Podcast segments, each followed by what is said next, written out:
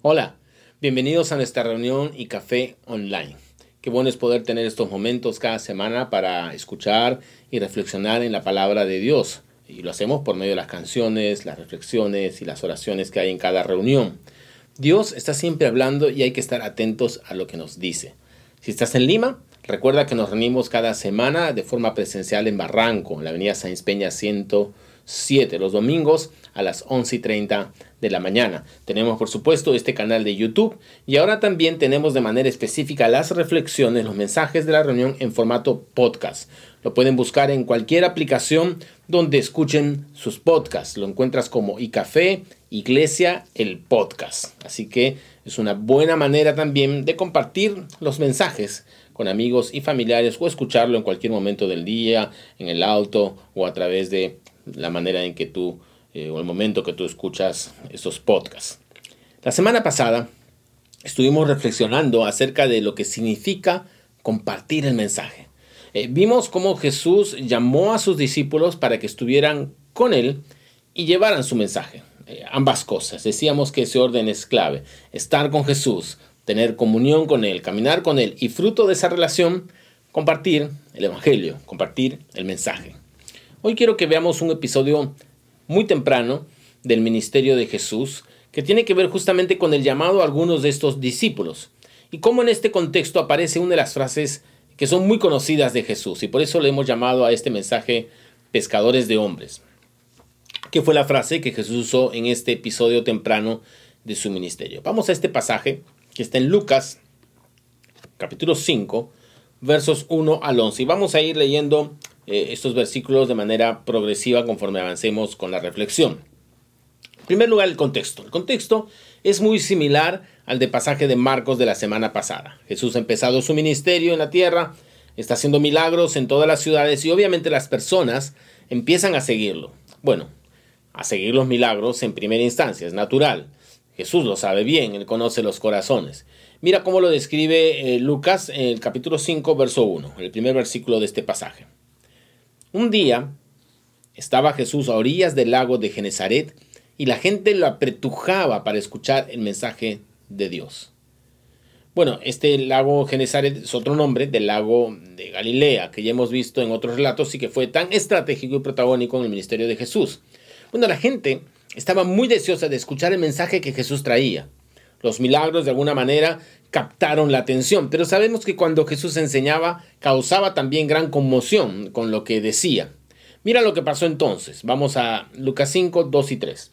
Entonces, hablando de Jesús, vio dos barcas que los pescadores habían dejado en la playa mientras lavaban las redes. Subió a una de las barcas que pertenecía a Simón y le pidió que la alejara un poco de la orilla. Luego se sentó y enseñaba a la gente desde la barca.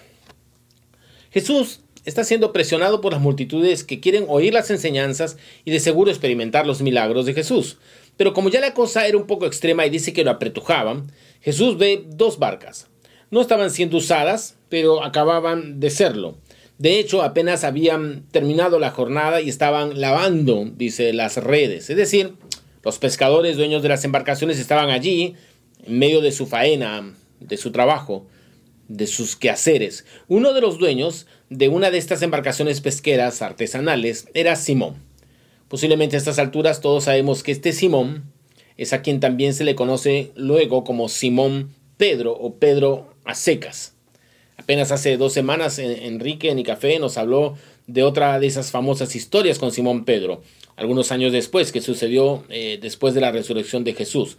Pero aquí tenemos a Simón a secas, es decir, antes de que fuera el Pedro que conocemos de los relatos de los evangelios, mucho antes de ser el Pedro que predicaba a multitudes en el libro de los Hechos, antes de ser el Pedro que escribiría sus cartas a la iglesia y daría su vida por causa de Cristo. Aquí vemos a Simón a secas, Simón el pescador, Simón el pescador eh, lavando las redes de su barca después de una jornada de pesca. Ahora este encuentro no es casualidad. Para Dios y para Jesús no hay casualidades. Una de las maravillas, a veces incomprensibles para nuestra mente finita, tiene que ver con el atributo que tiene Dios de la omnisciencia.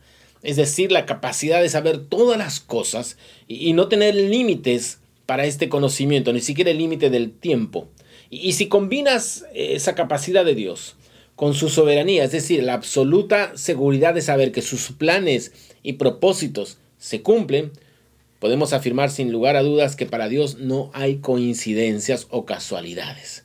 Son como alguien ha dicho jocosamente, diosidencias, diosidencias. Y, veamos cómo Jesús se encuentra con Simón.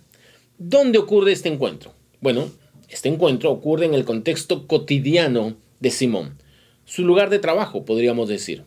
Y esto es muy significativo, porque el encuentro de Jesús con nosotros es, similar, es, de la misma manera. A veces, cuando pensamos en un encuentro con Jesús, vienen a la mente todas las formas religiosas, ¿no? Cultos, peregrinajes, festividades. Eh, pero la realidad es que Jesús se encuentra con nosotros allí donde estamos. Jesús literalmente nos sale al camino, irrumpe en nuestra cotidianidad y se sube nuestra barca.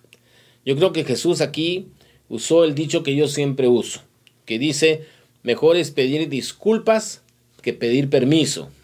¿Por qué? Porque subió de frente.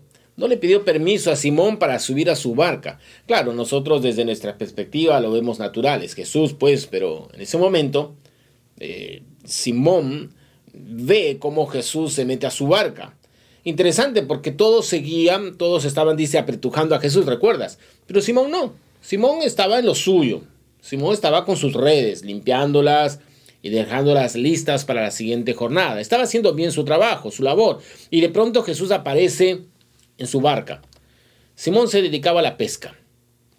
Y Jesús entra a su barca. ¿A qué te dedicas tú? Si te dedicas a la enseñanza, Jesús entra a tu aula o a tu Zoom. Si te dedicas a la ingeniería, Jesús entra a la fábrica o al centro de trabajo. Si eres pintor, Jesús entra en tu taller y galería. Si eres músico, Jesús entra en tu banda, tu grupo. Si eres una madre de familia, Jesús entra en tu casa con tus hijos.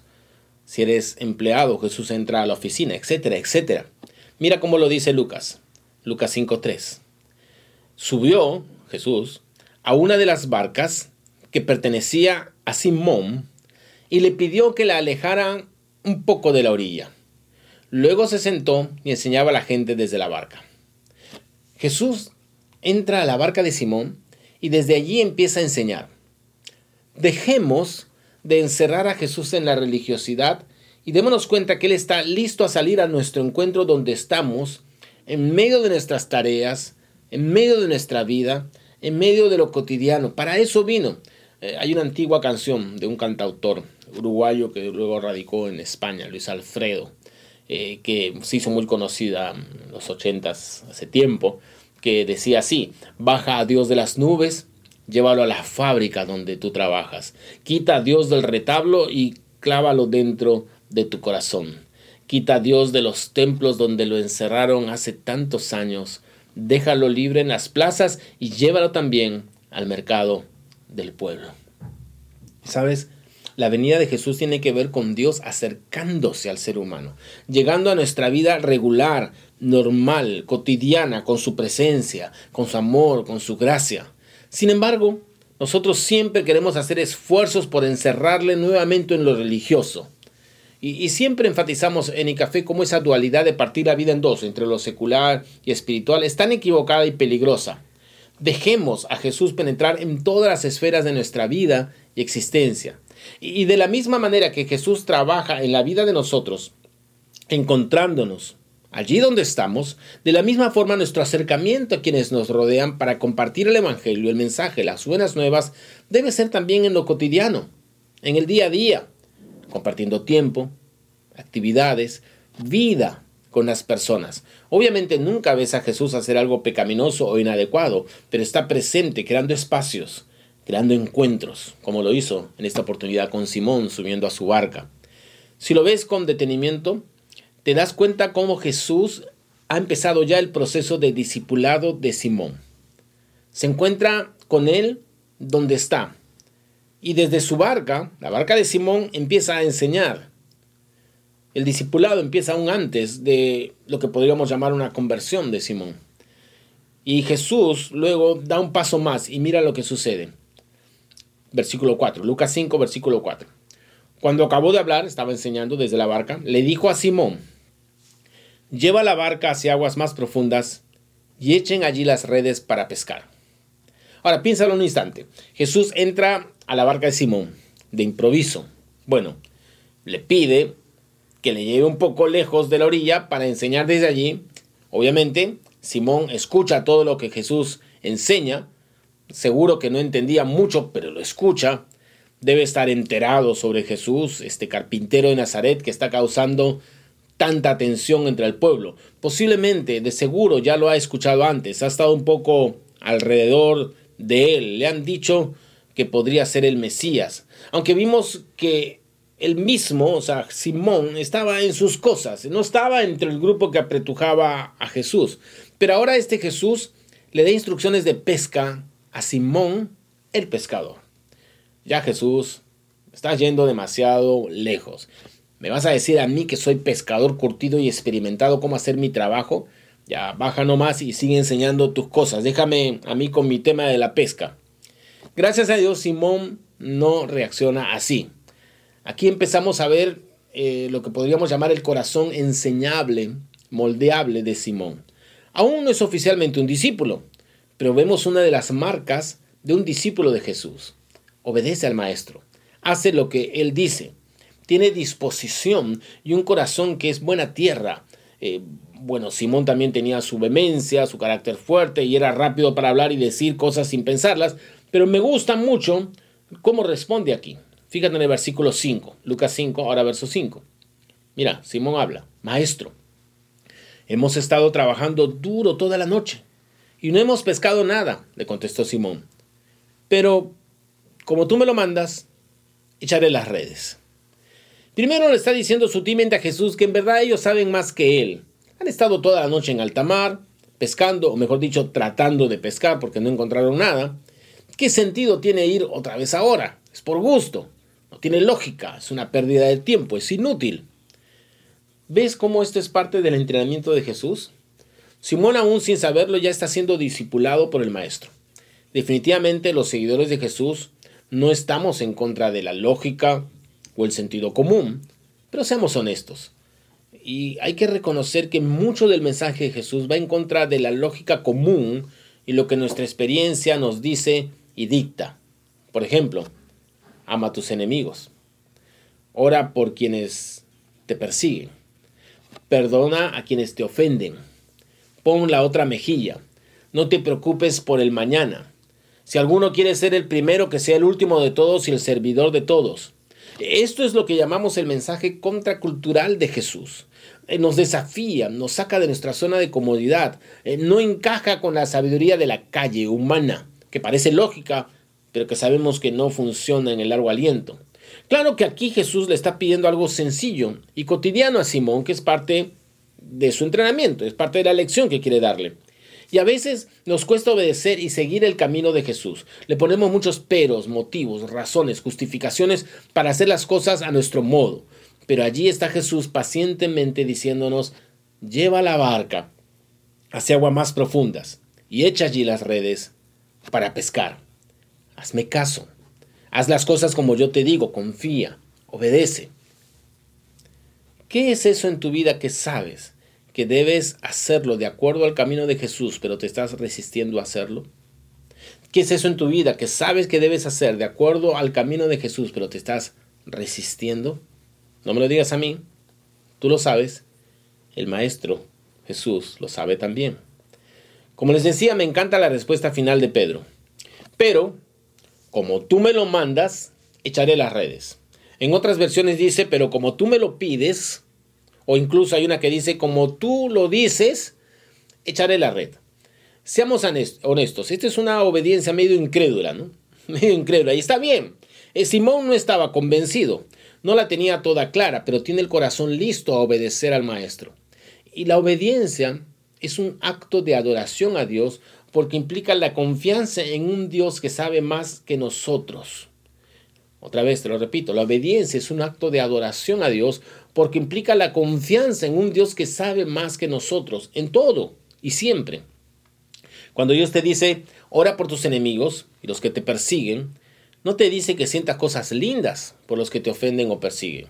Puedes incluso pensar que es inútil y no tiene sentido, pero confiamos en Dios, creemos en las enseñanzas de Jesús y obedecemos. Y oramos, aunque por dentro el corazón se estruja y nos duele, pero luego algo pasa en nosotros, en las circunstancias, incluso en las personas que estaban contra nosotros. Pero lo más importante es que algo pasa en nuestro corazón y Dios obra allí. El tema es que esto hay que experimentarlo.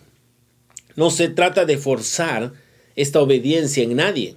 Es una experiencia personal que debe vivir cada discípulo. Escuchar al maestro, confiar, obedecer. Escuchar al maestro, confiar, obedecer. Esta experiencia de Simón fue muy temprana, pero ya, ya, ya tenía esa dinámica. Obviamente, siendo Simón, no iba a ser suficiente una sola lección. Tendría muchas más lecciones similares de confianza en Jesús. Y sabes, nosotros somos muy similares, muy iguales a este Simón Pedro. Así que medio a regañadientes, echan las redes. Mira lo que pasa en el versículo 6. Así lo hicieron. Y recogieron una cantidad tan grande de peces que las redes se les rompían. Entonces llamaron por señas a sus compañeros de la otra barca para que los ayudaran. Ellos se acercaron y llenaron tanto las dos barcas que comenzaron a hundirse. Vemos aquí el resultado asombroso de la obediencia de Simón. Vemos este primer encuentro de Simón con la realidad de este Jesús que sorprende, eh, maravilla, actúa, revoluciona la vida. Simón se creía conocedor de su tema, la pesca. Y aquí aparece Jesús, el carpintero de Nazaret, que le dice cómo hacer las cosas. Pero este resultado asombroso tiene además una reacción a nivel personal en Simón y, seguramente en los demás que estaban allí, pero sobre todo en Simón. Fíjate en el versículo 8, seguimos en Lucas 5. Al ver esto, esta pesca milagrosa, Simón Pedro cayó de rodillas delante de Jesús y le dijo, Apártate de mí, Señor, soy un pecador. Simón cae de rodillas delante de Jesús. Simón se da cuenta que Jesús no es como él. Hay algo diferente. Obviamente el acto milagroso que él experimenta termina de confirmar lo que había oído de Jesús. Había escuchado las historias de sus milagros, los había visto posiblemente en algún de, lejos sus enseñanzas, pero ahora él está allí en medio de la barca, escuchándole a Jesús en vivo y en directo y viendo, experimentando un milagro extraordinario. Este hombre debe ser el Mesías, tal como su hermano Andrés se lo había dicho antes, según relata el Evangelio de Juan. Pero luego sale el Simón que conocemos, el Pedro que conocemos, y dice algo increíble y totalmente contrario a las enseñanzas de Jesús. Ahora, no seamos duros con Simón. Recién está empezando su discipulado. Bueno, después también seguiría un poco igual, ¿no? Como Simón Pedro. Es el Simón Pedro que, que conocemos. ¿Y qué es lo que dice Simón, tan apresuradamente? Apártate de mí, Señor, soy un pecador. Apártate de mí, Señor, soy un pecador. Esta, eh, este es uno de los grandes engaños y mentiras que están allí en la mente de las personas. Como soy pecador, no puedo estar cerca de Jesús. No hay lugar para mí. Señor, ni te me acerques, soy un pecador. Claro, uno podría verle un lado positivo, que es el reconocer la condición, pero el engaño está en decirle al Señor que se aparte o pensar que no debemos estar cerca de Él justamente por esa condición de pecadores. La realidad es que es todo lo contrario. Jesús vino exactamente por esto, para encontrarse con nosotros pecadores, donde estamos, como estamos. Y no se trata de, de cambiar para encontrarnos con Jesús. Se trata de encontrarnos con Jesús y luego cambiar. No se trata de cambiar para encontrarnos con Jesús. Se trata de encontrarnos con Jesús como estamos, donde estamos, y luego ser transformados. En medio de nuestra condición y necesidad, podemos y debemos correr no de Él, no, no de Jesús, sino hacia Jesús. Eh, él, el Maestro Jesús, fue claro en decirnos que no venía a esta tierra por justos, sino por pecadores. También nos dijo que los sanos no tienen necesidad de médicos, sino los enfermos. Y no nos engañemos pensando que la iglesia es el lugar donde está la gente buena. La iglesia no es eso. La iglesia es la comunidad de los pecadores, dañados, estropeados, golpeados por el pecado. Somos los mendigos y andrajosos que venimos al Maestro tal como estamos para experimentar su gracia, su amor, que va más allá de lo que entendemos. Y no esperemos tener todo resuelto para ir a Jesús. Él nos llama como estamos, heridos, solos, frustrados, atemorizados, desesperanzados y deprimidos, y nos sale al encuentro para amarnos, para perdonarnos, para darnos una nueva vida en Él. Y esto, Él está listo a hacerlo todos los días, salir a nuestro encuentro y abrazarnos con su amor. Simón y los demás estaban experimentando muchas cosas en este momento, pero aún faltaba algo más. Fíjate los versículos 9 y 10. Dice, es que él, o sea, Simón, y todos sus compañeros estaban asombrados ante la pesca que habían hecho, como también lo estaban Jacobo y Juan, hijos de Zebedeo, que eran socios de Simón. Todo su grupo de compañeros de trabajo de pesca habían sido testigos de lo que estaba pasando. Otras versiones dicen que el temor los había invadido. Estaban asombrados. El temor los había invadido. Y cuando están en este estado de conmoción, Jesús interviene una vez más. Final del versículo 10. Miren lo que le dice a Simón. No temas. No temas. Desde ahora serás pescador de hombres, le dijo Jesús a Simón. Y aquí es donde entra esta famosa frase. Jesús no solo llega a Simón para extenderle la gracia, el amor, el perdón, sino que viene a darle un nuevo sentido a su vida, un nuevo sentido. Y eso es lo que hace con cada uno de nosotros. Nos convierte en pescadores de hombres. Muchos años después, Simón, que ahora es conocido simplemente como Pedro, el apóstol, escribe una carta a la iglesia. Está en su famosa carta 1 de Pedro, capítulo 2, versículo 9. Mira lo que dice, hablándole a la iglesia, a ti, a mí. Pero ustedes son una familia escogida, un sacerdocio al servicio del rey, una nación santa, un pueblo adquirido por Dios. Y esto es así para que anuncien las obras maravillosas de Dios, el cual los llamó a salir de la oscuridad para entrar en su luz maravillosa. Tal como vimos la semana pasada, llamados a estar con Él, ser su pueblo, una nación santa, separada, es lo que significa santa, separada, y luego anunciar las maravillas de la gracia, del amor de Dios. ¿Cómo termina la historia? Tiene un final maravilloso, que es más un comienzo que un final. Déjame explicarte por qué. Versículo 11. Así que llevaron las barcas a tierra y dejándolo todo, siguieron a Jesús. Llevaron las barcas a tierra y dejándolo todo, siguieron a Jesús. Decía que es un final comienzo porque es el inicio de Simón y su caminar con Jesús. Dejar todo para seguir a Jesús. Ese es el común denominador para todos nosotros. En el caso puntual de Simón significó dejar la pesca, pero en sentido estricto, dejar todo para seguir a Jesús no significa necesariamente dejar una profesión, carrera o actividad determinada. En algunos casos puntuales y muy personales, esto podría estar incluido. Dejar todo, sin embargo, para seguir a Jesús significa que ahora el Maestro, su voz, sus enseñanzas, son las que guían nuestra vida. Nuestras prioridades cambian, nuestros valores cambian, el centro de nuestra vida cambia. Ya no somos nosotros el centro, no es un trabajo con todo lo importante y valioso que es un trabajo. No son las cosas materiales, no es nada en esta tierra lo que se convierte en el centro. Lo más importante, lo que está en el centro es Jesús. Se trata de su sabiduría y no la nuestra, la que guía nuestra vida. Y claro que seguimos luchando, batallando, a veces tropezando, pero escuchamos la voz de Jesús que nos dice siempre, vamos, echa las redes, vamos mar adentro, sígueme, no tengas miedo, yo estoy contigo. Y antes de orar, ese es el llamado de Jesús para nosotros. Si tal vez estás escuchando este mensaje por primera vez, tu experiencia es similar a la de Simón, que tienes un encuentro con Jesús. Tal vez has tenido ya varios, donde Jesús, Dios, ha estado hablando a tu vida. Pues déjame decirte que Él está extendiendo esa invitación, tal como lo hizo con Simón, para que tú le sigas, para que Él sea tu maestro, para hacerte pescador de hombres, para que tú puedas realmente confiar en Jesús, en que Él tiene el control, en que Él es sabio, Él tiene el poder para sostener tu vida. Sigue al Maestro, no hay nada mejor. Y si tal vez tú ya tomaste esa decisión antes, pero nos damos cuenta que empezamos a distraernos y a poner otras cosas en el centro. Recordemos el llamado de Jesús a dejarlo todo, no en sentido literal, sino en el sentido de que nuestro corazón esté rendido primer lugar a Jesús, que Él sea lo más importante, que Él sea el que guía nuestros pensamientos, nuestra conducta, nuestra accionar en todo. Él es el Maestro, Él es Jesús y debemos escucharle, confiar en Él y obedecerle siempre. Vamos a orar.